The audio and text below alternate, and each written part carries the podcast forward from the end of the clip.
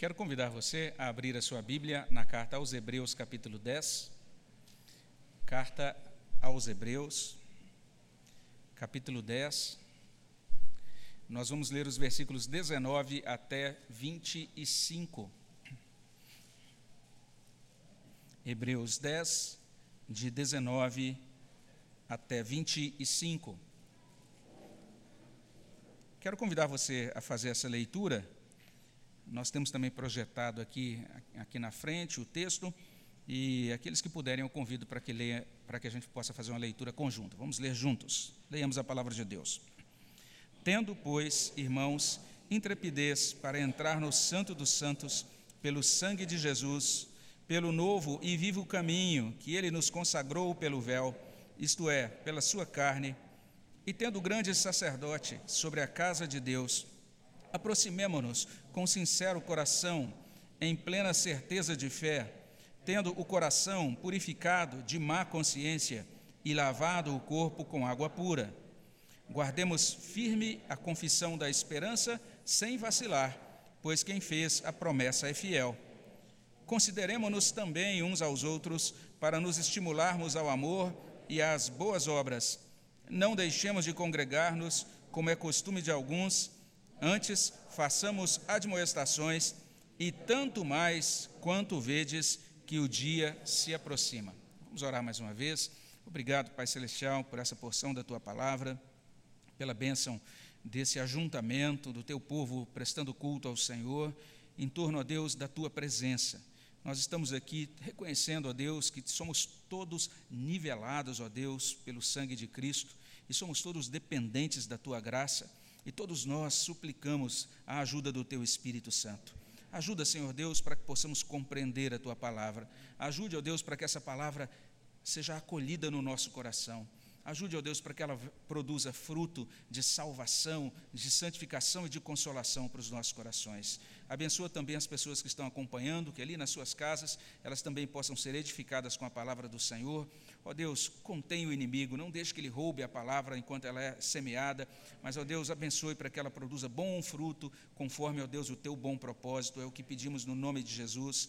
Amém, Senhor Deus. Deus firma uma nova aliança. Nessa nova aliança, esse Deus deseja ser o nosso Deus, ele deseja que nós sejamos povo dele. Essa aliança que Deus firma é garantida com juramento, ela é selada com o sangue de Jesus. E a Trindade bendita se envolve na administração dessa aliança. Então a gente vê o Pai enviando o Filho, o Filho que é a expressão exata do ser do Pai. O Pai constitui o Filho rei, profeta e sacerdote mediador da aliança. O pai recebe o sacrifício do filho como resgate daqueles que serão salvos na aliança.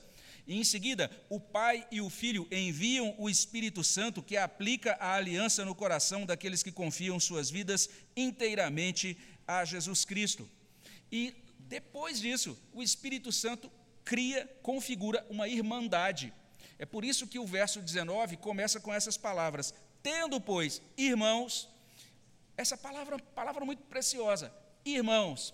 Isso é possível que ela esteja presente aí por causa de tudo aquilo que consta antes nessa carta aos Hebreus. Nos capítulos anteriores, dos versos do capítulo 7 até basicamente esse ah, um pouco adiante, aqui um pouco acima, melhor dizendo, nesse capítulo 10, basicamente foi essa a doutrina apresentada pelo autor da carta aos Hebreus.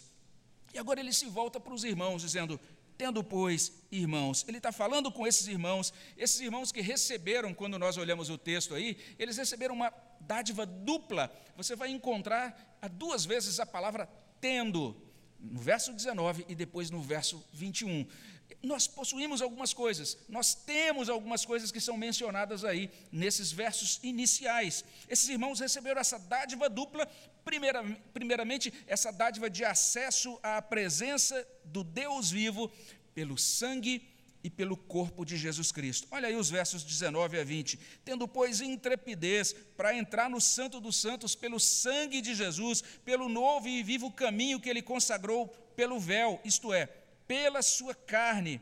Olha só que interessante, agora nós temos esse acesso direto a Deus. E até o termo direto precisa ser explicado, porque na verdade ele sempre é um acesso mediado. Nós temos acesso diretamente a Deus sem necessidade de um sacerdote humano, mas sempre mediado pelo sumo sacerdote, o nosso Senhor Jesus Cristo. E o texto diz: nós podemos entrar na presença de Deus, que era simbolizada pelo Santo dos Santos no santuário do Antigo Testamento. Nós entramos nessa presença santíssima de Deus com intrepidez. Olha só que interessante, uma palavra que pode ser traduzida também como ousadia, ou plena confiança, ou liberdade. Esses irmãos mencionados aqui pelo autor de Hebreus, agora entram na presença de Deus como filhos na casa do Pai. Eles não estão mais constrangidos, eles não estão distanciados, eles não são impedidos como os adoradores do tabernáculo no Antigo Testamento. Eles agora entram por um caminho novo e vivo. E é interessante, o Cristo sendo mostrado nesse versículo, a obra dele redentora sendo apontada nesse versículo. Nós vamos ter daqui a pouquinho a ceia do Senhor. A gente vai pensar nessa mesma obra, não é? Ou seja, por que, que nós temos intrepidez? O que nos dá esse direito de termos ousadia de entrar na presença de Deus? É pelo sangue de Jesus e pelo novo e vivo caminho que ele nos consagrou pelo véu, pela sua própria carne. Assim como o véu, ele era aquela parte, aquele ah, instrumento, ou equipamento, ou parte é, do tabernáculo que, de certa forma, separava o lugar santo do, do Santo dos Santos, e para entrar no Santo dos Santos você tinha que passar pelo véu. Agora, para entrarmos na presença de Jesus, isso só é possível pelo corpo de Cristo, pela, pela pelo sacrifício, pela obra de Cristo redentora. É, nós vamos pensar no corpo de Cristo daqui a pouco, que foi partido por nós. Para quê? Para que nós tivéssemos esse acesso a Deus. Que bênção preciosa! Um caminho que é novo, porque é o caminho da aliança nova. Um caminho que é vivo, porque Jesus vive, Jesus é o Senhor da vida, Jesus comunica a vida.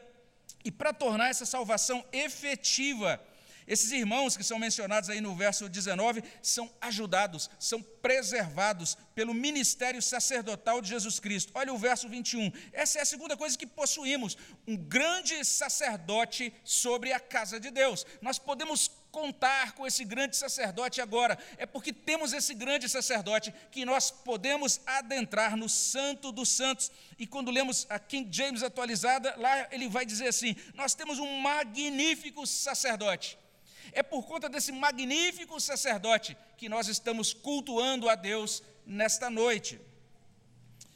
Trocando em miúdos, esses irmãos entram na presença de Deus confiando nesse grande sacerdote, nesse garantidor da salvação. E um servo de Deus, um pastor batista chamado Stuart Olliott, ele capta a súmula da doutrina aqui e ele explica o seguinte: a nova aliança operada pela morte de Cristo efetivamente dá ao crente pleno perdão dos pecados. O sacrifício e a intercessão de Cristo dão acesso efetivo à própria presença de Deus e não de forma figurada. Ele prossegue dizendo: por causa de quem Cristo é e do que fez, é possível desejar e conhecer a Deus, vivendo a vida em paz com Ele, desfrutando da sua comunhão. E ele termina: o Antigo Testamento falava desses privilégios, mas os seus rituais, as suas cerimônias não levavam ninguém a experimentá-los. Essa era a situação. É isso que Hebreus está ensinando desde o capítulo 7. Ele diz: olha para os rituais da antiga aliança. Que coisa impressionante, mas são insuficientes para salvar, não dão conta do problema da, do, dos pecados e, por conseguinte, da salvação. É nesses termos que esse pastor pastor Stuart ele vai dizer como as coisas são diferentes para aqueles que vieram a Cristo. Nós temos agora acesso direto por conta desse sumo sacerdote. E aqui, exatamente nesse ponto, Hebreus completa a sua grande primeira divisão. É como se a gente tivesse agora numa dobradiça aqui e vai ser feito esse movimento e a gente vai passar da parte que a gente chama de parte teórica ou teológica e vamos entrar na parte prática da carta aos Hebreus. E a partir desse ponto, tudo que transcorre a partir do verso 22 até o final do livro é aplicação da doutrina que foi mostrada nos capítulos anteriores. Então, a partir do verso 22, nós estamos diante dessa parte prática, isso é muito importante. Quando nós olhamos para essa maravilhosa doutrina, a pergunta que deve surgir no nosso coração, quando a gente vai entender quem é Jesus, de que modo ele sobrepuja o sacerdócio do Antigo Testamento, de que modo ele realiza a remissão de pecados, quando a gente entende essas coisas, deve ser é, colocada na nossa mente, deve surgir no nosso coração a seguinte pergunta: de que maneira essas verdades afetam a minha vida? De que maneira essas verdades sobre Cristo, a doutrina sobre Cristo na carta aos Hebreus, afeta as nossas vidas? E a partir do verso 22, o autor de Hebreus vai começar a desenvolver essa resposta. E ele começa informando que o acesso a Deus por meio do sacerdócio de Jesus muda a nossa vida. O acesso a Deus por meio do sacerdócio de, de, de, Jesus Cristo produz vida nova.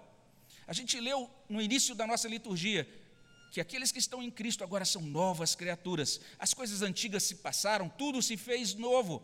Isso é por conta da pessoa e da obra de Jesus Cristo. O que Hebreus está ensinando para a gente, e ele vai desdobrar isso nos capítulos seguintes, é que Jesus influencia o nosso futuro, e ele faz isso assegurando uma comunhão eterna com Ele. A gente ouviu agora esse cântico, esse cântico do coral, falando sobre essa volta gloriosa de Cristo e nós sendo acolhidos da comunhão com Ele naquele retorno. Mas Jesus também influencia o nosso presente. Não apenas Ele tem algo para a gente lá no futuro, mas Ele tem algo para nós aqui e agora. Como é que Ele influencia o nosso presente? De acordo com o autor da carta de Hebreus, a carta aos Hebreus, Jesus influencia o nosso presente com fé, esperança e amor. E ele vai discorrer sobre isso até o final da sua carta. Fé, esperança e amor. Hebreus vai desenvolver cada virtude em detalhes nos capítulos é, que a gente vai ver, se Deus assim permitir, logo mais, nas próximas semanas. Mas por hora basta a gente saber que não seria errado a gente afirmar que essa dinâmica da vida nova que Cristo produz em nós, ela engendra, ela vai gerar três coisas. A primeira delas, ela vai nos aproximar, vai nos mover a aproximarmos-nos de Deus com fé sincera, está aí no verso 2. Em segundo lugar, ela vai nos encaminhar para guardar a confissão da esperança, está aí no verso 23. Em terceiro lugar, essa obra que Cristo realiza vai nos compungir, nos motivar a viver o amor prático, versos 24 até 25. Então eu queria convidar você, verifique aqui comigo que essa vida nova move o cristão a aproximar-se de Deus com fé sincera. É o que está no verso 22. O verso 22 traz essa exortação: aproximemo-nos com sincero coração, em plena certeza de fé, tendo o coração purificado de má consciência e lavado o corpo com água pura. Então, há um chamado de Deus aqui. Aproximemo-nos. Olha que chamado precioso. Se você tem a revista corrigida, lá consta: cheguemo-nos. É um convite ao culto. É um convite à adoração. Aproximar-se de Deus, colocar-se na presença de Deus corresponde a chegar-se para adorar. Quando a gente vê a visão, quando tem aquele relato de, da visão de Isaías, em Isaías capítulo 6, o profeta está naquele templo e ele então vai receber essa visão do Senhor e ele vai mostrar isso, Deus no seu trono, e em volta dele o que acontece? Adoração. Estar na presença de Deus, isso evoca adoração. Então nós estamos diante de um Deus que nos quer próximos dele, um Deus que nos quer em comunhão com ele um Deus que nos quer adoradores dele. E Deus deseja que seja assim, ele procede assim, não porque ele queira ali de maneira egoísta ou caprichosa dizer, olha, eu quero que todos me elogiem, eu digo o quanto que eu sou bom, não é nada disso. Deus é totalmente perfeito em todas as suas virtudes. Ele em nenhum momento é mesquinho, em nenhum momento ele é egoísta. Quando ele nos faz e nos configura para sermos adoradores, ele faz isso para nossa felicidade. Quando Deus nos faz para sermos adoradores, Ele faz isso porque adorar a Deus produz grandes benefícios para a nossa alma. Quando Ele estabelece a adoração como prioridade na nossa vida, Ele está fazendo, fazendo isso porque Ele planeja o melhor para nós. Ele nos ama, Ele providencia tudo para que desfrutemos dele como fonte de verdadeira alegria. E se você quiser conferir isso, olhe lá para Salmo 16, verso 11. Lá diz assim: Tu me farás ver os caminhos da vida, e olha só, na tua presença há plenitude de alegria, e na tua destra delícias perpetuamente.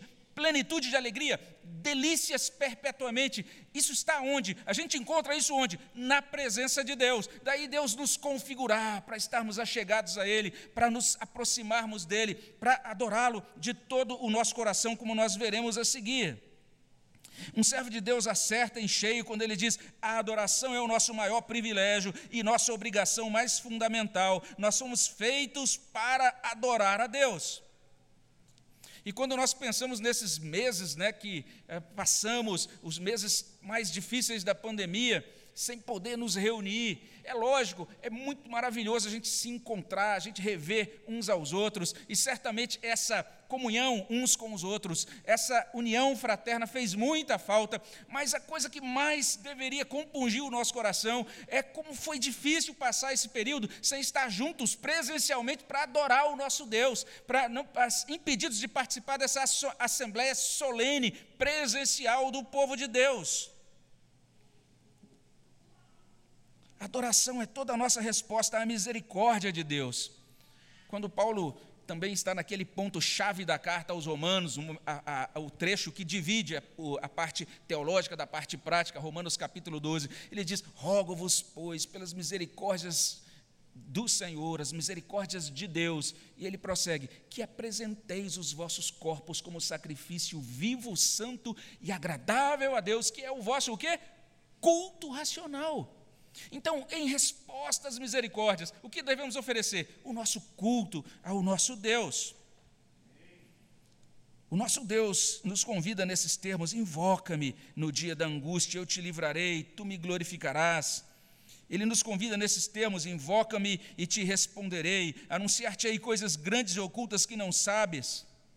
Resumindo, aproximemo-nos. É assim que começa esse trecho da carta aos Hebreus. Esse texto está falando, nós recebemos uma vida nova, uma nova vida do Senhor. E essa vida é exatamente configurada, em primeiro lugar, por essa aproximação. Mas como nos aproximar de Deus? A Bíblia está dizendo que nós somos convocados, Deus deseja que nos acheguemos a Ele. Mas Ele estabelece o modo. Ele diz como é que nós nos, nos achegamos, como devemos nos achegar. Primeiramente, ele diz com fé sincera. Ou seja, fé sem hipocrisia, sem fingimento. O texto traz com sincero coração, em plena certeza de fé. E aí, quem tem a revista corrigida, com verdadeiro coração, em inteira certeza de fé. Esta aproximação com sincera, ela também requer outra coisa o coração purificado de má consciência e o corpo lavado com água pura. É uma linguagem simbólica aqui, é uma linguagem que tem muito a ver também com aquela liturgia, os rituais do tabernáculo e do templo do Antigo Testamento. Hebreu já falou sobre essa purificação da consciência no, no capítulo 9, verso 14.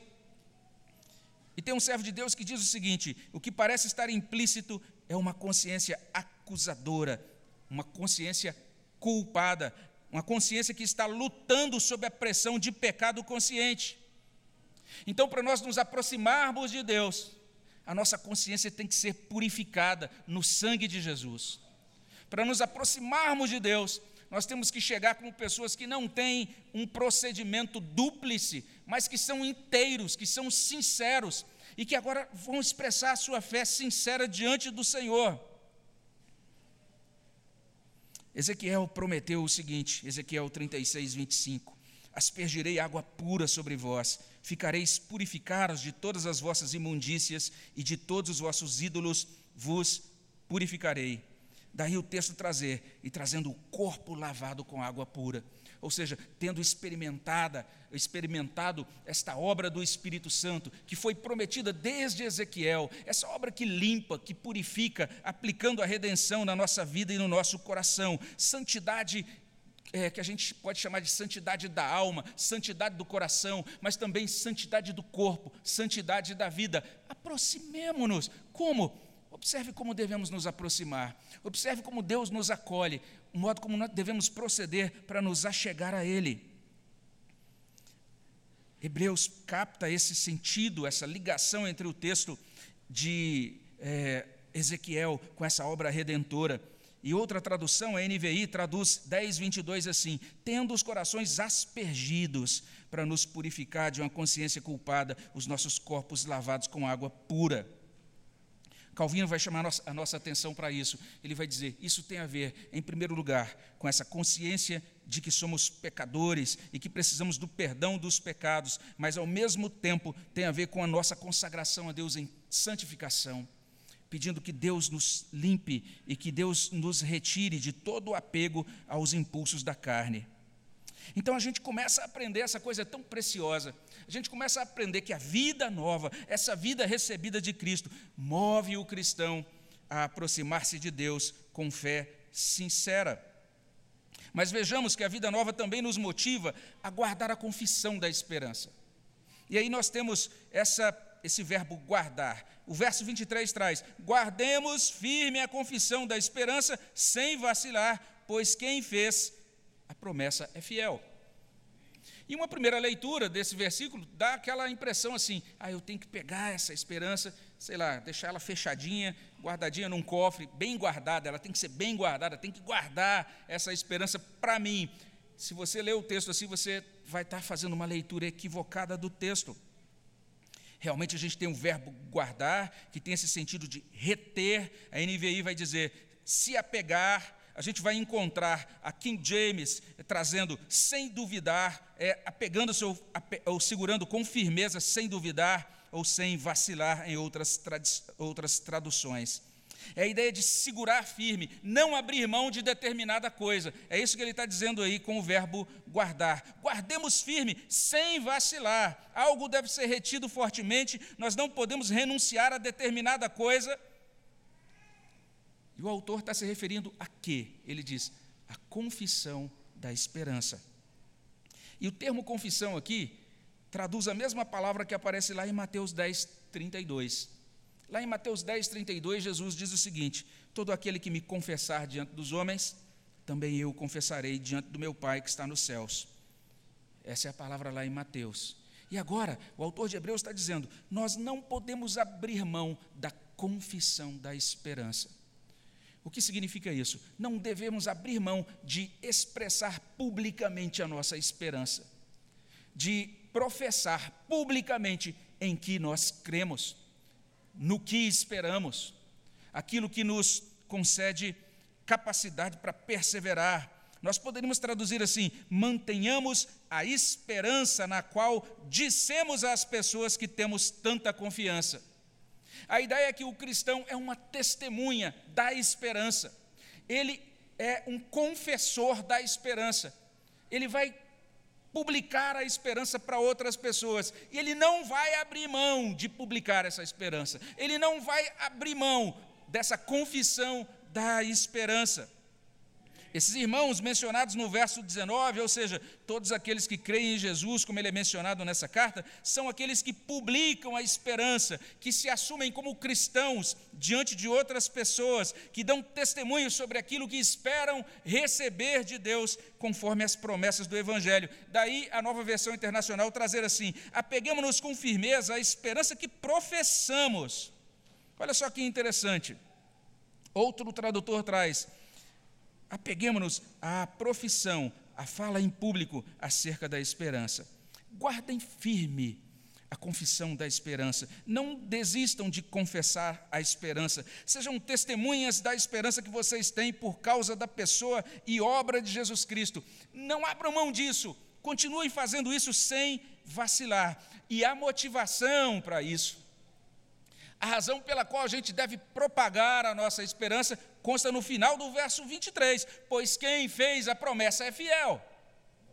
Nós estamos pronunciando, publicando, divulgando a nossa esperança em um Deus fiel. É um Deus que promete e cumpre aquilo que promete. Como lemos na Bíblia mensagem, Ele, Deus, sempre mantém a Sua palavra. Então a esperança cristã possui uma âncora muito firme. A esperança cristã é garantida por promessa. Deus, que promete vida eterna aos que creem em Jesus Cristo, é fiel. E a gente canta sobre isso. Tu és fiel, Senhor, ó Pai celeste. Teus filhos sabem que não falharás, nunca mudastes, tu nunca faltastes, tal como eras, tu sempre serás. Então, olha o que a gente viu até aqui, olha o que a gente olha, é, o que a gente percebe em segundo lugar. Essa vida nova, essa vida recebida de Cristo, nos motiva a aguardar a confissão da esperança. Mas isso não é tudo. O texto prossegue. A gente pode afirmar também que essa vida nova que recebemos de Cristo também nos encaminha para viver o amor prático. Então, Hebreus agora começa a falar sobre amor prático.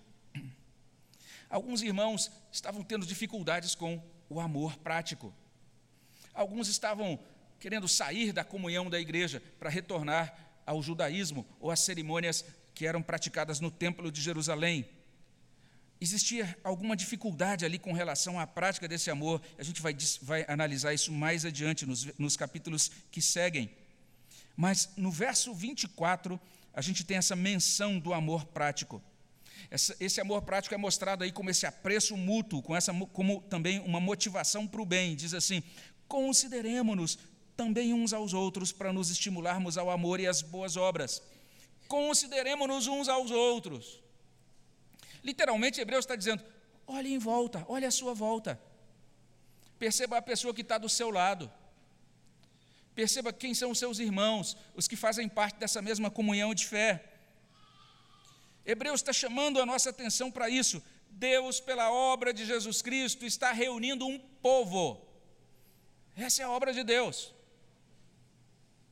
E nesse povo de Deus, cada pessoa deve ser valorizada, cada pessoa é valiosa, cada pessoa deve ser considerada.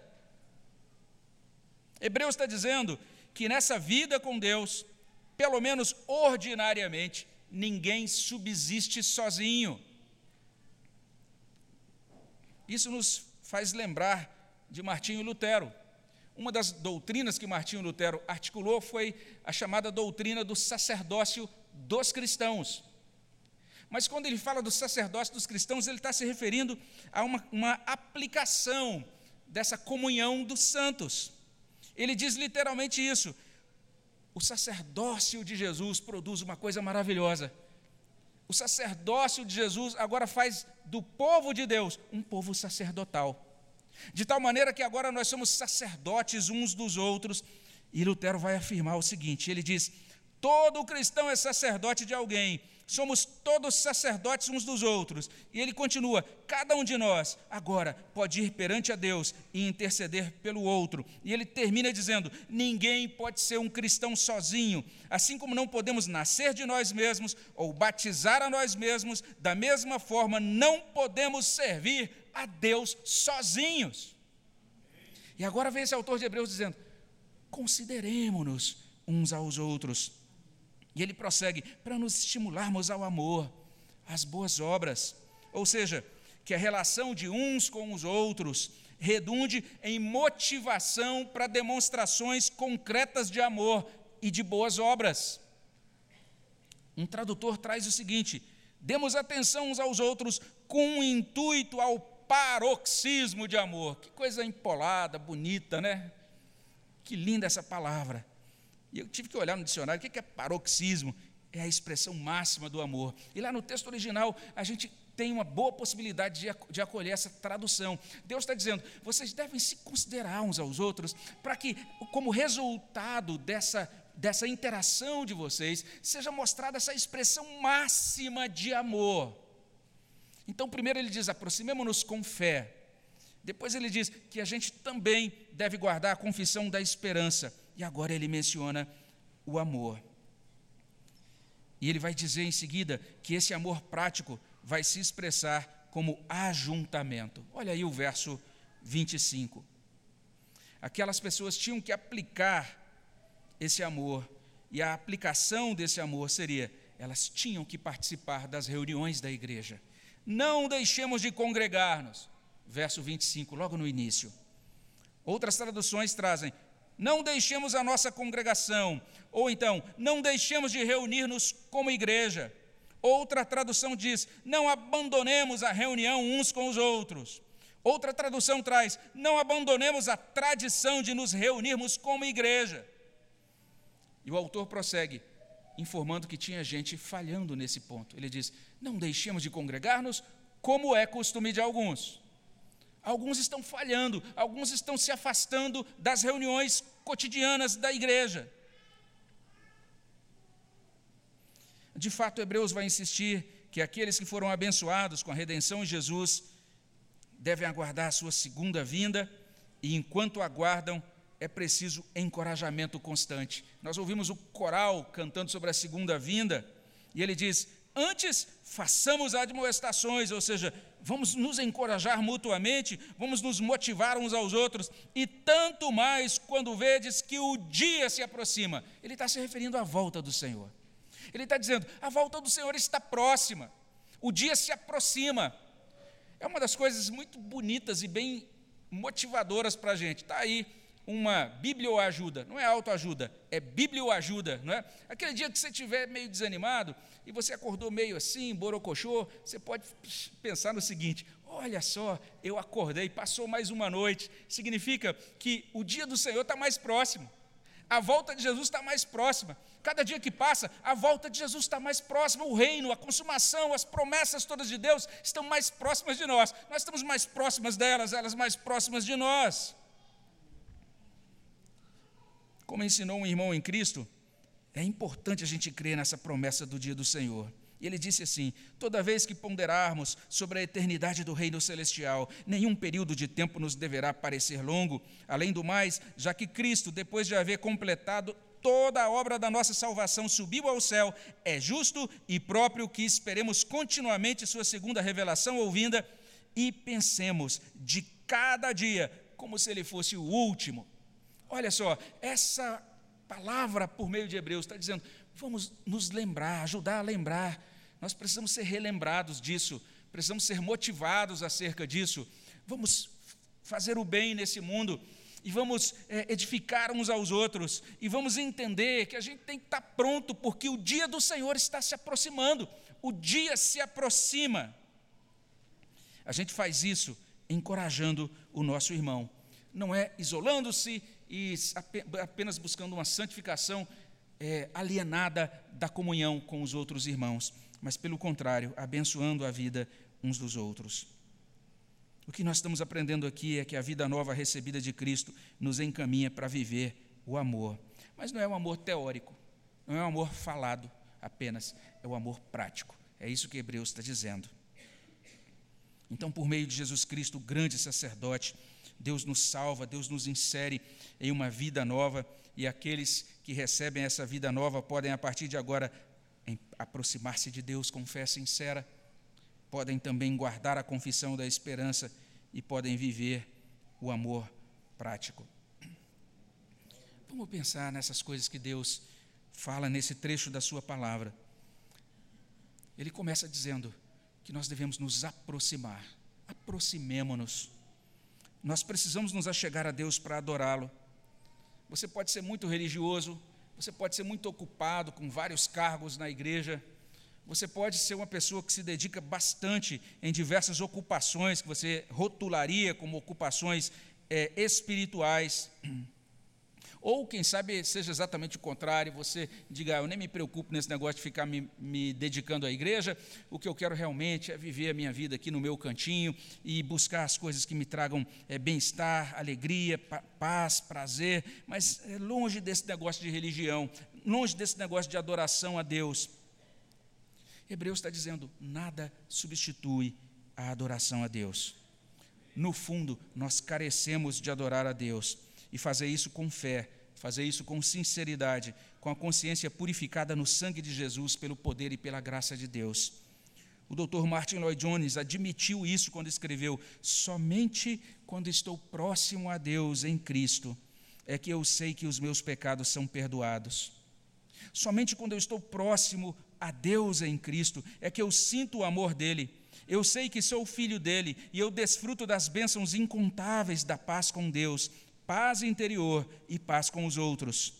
Eu fico consciente do amor dele e me é dada uma alegria que o mundo não pode dar nem tomar. Isso acontece quando nós nos aproximamos de Deus. Então, se você está distante, aproxime-se. Se você se, se é, é, se desviou por um tempo, volte. Se você está abatido, anime-se, aproxime-se. E além disso, nós precisamos confessar essa esperança, ser intencionais, ativos no nosso testemunho, certos do que é declarado lá naquele hino da mocidade. O mundo muda, mas Cristo não. Importa que preguemos a salvação. Nós precisamos fazer isso, precisamos publicar a nossa esperança e precisamos viver como quem acredita nas promessas de Deus. Nós dizemos: esta é a nossa confissão, essa é a nossa esperança, porque Deus é fiel. Isso que Ele prometeu, Ele vai realizar. Isso deve desdobrar-se nesse aprendizado, nessa demonstração diária nossa, aprender a descansar nele, ter serenidade é, nele, orar também com base nas promessas dele, sabendo que ele é um Deus fiel. Quando a gente pensa nas implicações desse texto de Hebreus, a gente vai entender também que o nosso Senhor requer não apenas declarações de amor, mas acima de tudo, amor prático, amor que ajunta, amor que nos aproxima uns dos outros. Daí não deixemos de congregar-nos. Amor que nos aproxima, que reúne, que motiva para o bem, que culmina em boas obras, que resulta em um povo aperfeiçoado, um povo cada dia mais pronto para o dia do Senhor que se aproxima muitos cristãos têm dito: Ah, eu estou vendo que os sinais dos tempos estão acontecendo, alguns estão com o cabelo em pé por conta disso. Os cristãos, quando olham para Hebreus, Hebreus podem dizer: Vamos nos motivar uns aos outros, o dia se aproxima. É assim que nós devemos proceder. É sobre isso que fala a carta aos Hebreus. Mas antes, eu preciso, antes de concluir, de fato, eu preciso levantar apenas algumas questões e articular algumas questões. O que é que isso tem a ver com a nossa vida prática. O que é que esse fato, ou seja, poder se colocar diante da presença do Deus vivo, qual a importância disso? Saber que seus pecados foram perdoados, qual a importância disso? Saber que você tem um sumo sacerdote que está intercedendo por você e garantindo a sua salvação, qual a importância disso? Saber que essa obra produzida por esse Senhor nos traz vida nova, uma vida agora marcada por fé, esperança, amor. Qual a importância disso? Talvez você ouça tudo isso que foi dito até agora, isso pra, pareça para você simplesmente algo, sei lá, abstrato, ou simplesmente teórico, ou até mesmo clichê. Você vai dizer, ah, essa é conversa de pastor, é conversa de evangélico. Isso é mera religião. Mas não é. Imagine você entrando lá no seu veículo, né? Você está indo para o seu trabalho, está pegando o seu transporte aí para ir para o seu trabalho, e enquanto aquele transporte está percorrendo o percurso ali, quem sabe você esteja até vendo algumas anotações ou pensando no que você vai ter que fazer naquele dia, a sua mente toda é, fixada né, na, naquilo, na rotina que você vai ter que assumir assim que chegar lá e iniciar o seu expediente, e talvez até avançando um pouco mais, até pensando, ah, depois desse dia de trabalho, eu estou imaginando o que, é que eu vou fazer à noite, já vou visitar alguém, ou então vou fazer um churrasquinho em casa, ou sei lá, vou apenas tomar um bom banho e descansar, vendo um episódio de uma série, seja lá o que você pense, você vai está com a sua mente cheia dessas coisas, e de repente o veículo perde o controle e se despedaça. E você deixa de respirar, e tudo se apaga. Uma batida, e tudo se acaba. Aconteceu quinta-feira passada, e muitos de nós acompanhamos essa, essa tragédia envolvendo essa cantora muito querida por milhares de fãs no Brasil, a Marília Mendonça, mas também outras pessoas que estavam com ela naquela aeronave. E eu ouvi hoje no churrasco da chácara, ainda não confirmei isso, né? mas é, informaram até isso. Olha, parece que tinha lá também uma pessoa que é diácono de uma igreja presbiteriana em Brasília. Pessoas que estavam indo para o trabalho. E até pensando, ah, depois hoje, daquilo que fizer hoje, no retorno, a gente vai fazer isso ou aquilo outro. Em poucos segundos a nossa vida nesse mundo se esvai. Não é à toa que Hebreus 9, 27 diz: Aos homens está ordenado morrerem uma só vez, vindo depois disso o juízo.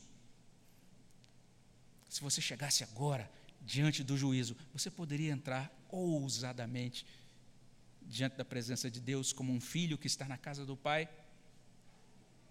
Naquela hora, quando os nossos olhos se abrirem diante do Deus vivo, nós sorriremos perdoados em razão de uma redenção perfeita?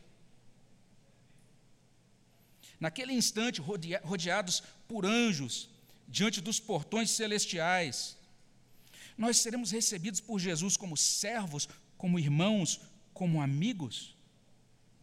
Ou será que, como consta lá em Apocalipse 14, 10, nós beberemos do vinho da cólera de Deus preparado sem mistura, do cálice da sua ira, e seremos atormentados com fogo e enxofre diante dos santos anjos e na presença do Cordeiro? Qual vai ser a nossa interação com Cristo quando a gente partir dessa vida? Você prestou atenção nisso? Essas questões são muito importantes. Sendo assim, eu oro para que você possa estar certo de agora mesmo poder entrar e permanecer na presença de Deus por meio de Jesus Cristo. Eu oro para que você acredite em Jesus Cristo. Mas preste atenção nisso não é em Jesus Cristo como ele é mostrado nas fábulas ou nos enganos populares, é em Jesus Cristo tal qual é descrito nesta carta aos Hebreus. Que você seja beneficiado com redenção pelo sangue dele, oferecido como sacrifício perfeito. Que você creia agora mesmo, como disse um servo de Deus. Ele escreveu o seguinte: é, é necessário a gente crer que Cristo, que ressuscitou dentre os mortos para comunicar-nos vida, ele mesmo derramou em nós sua própria vida. Eis a contínua consagração de sua vida. O sangue de Cristo está sendo continuamente aspergido diante da face do Pai para irrigar o céu e a terra. Olha bem a oportunidade que você tem de hoje buscar redenção em Cristo. Então eu oro para que você saia daqui certo de que Jesus Cristo nesse exato momento, está ao lado de Deus Pai, intercedendo por você e defendendo você como sumo sacerdote eterno. Amém?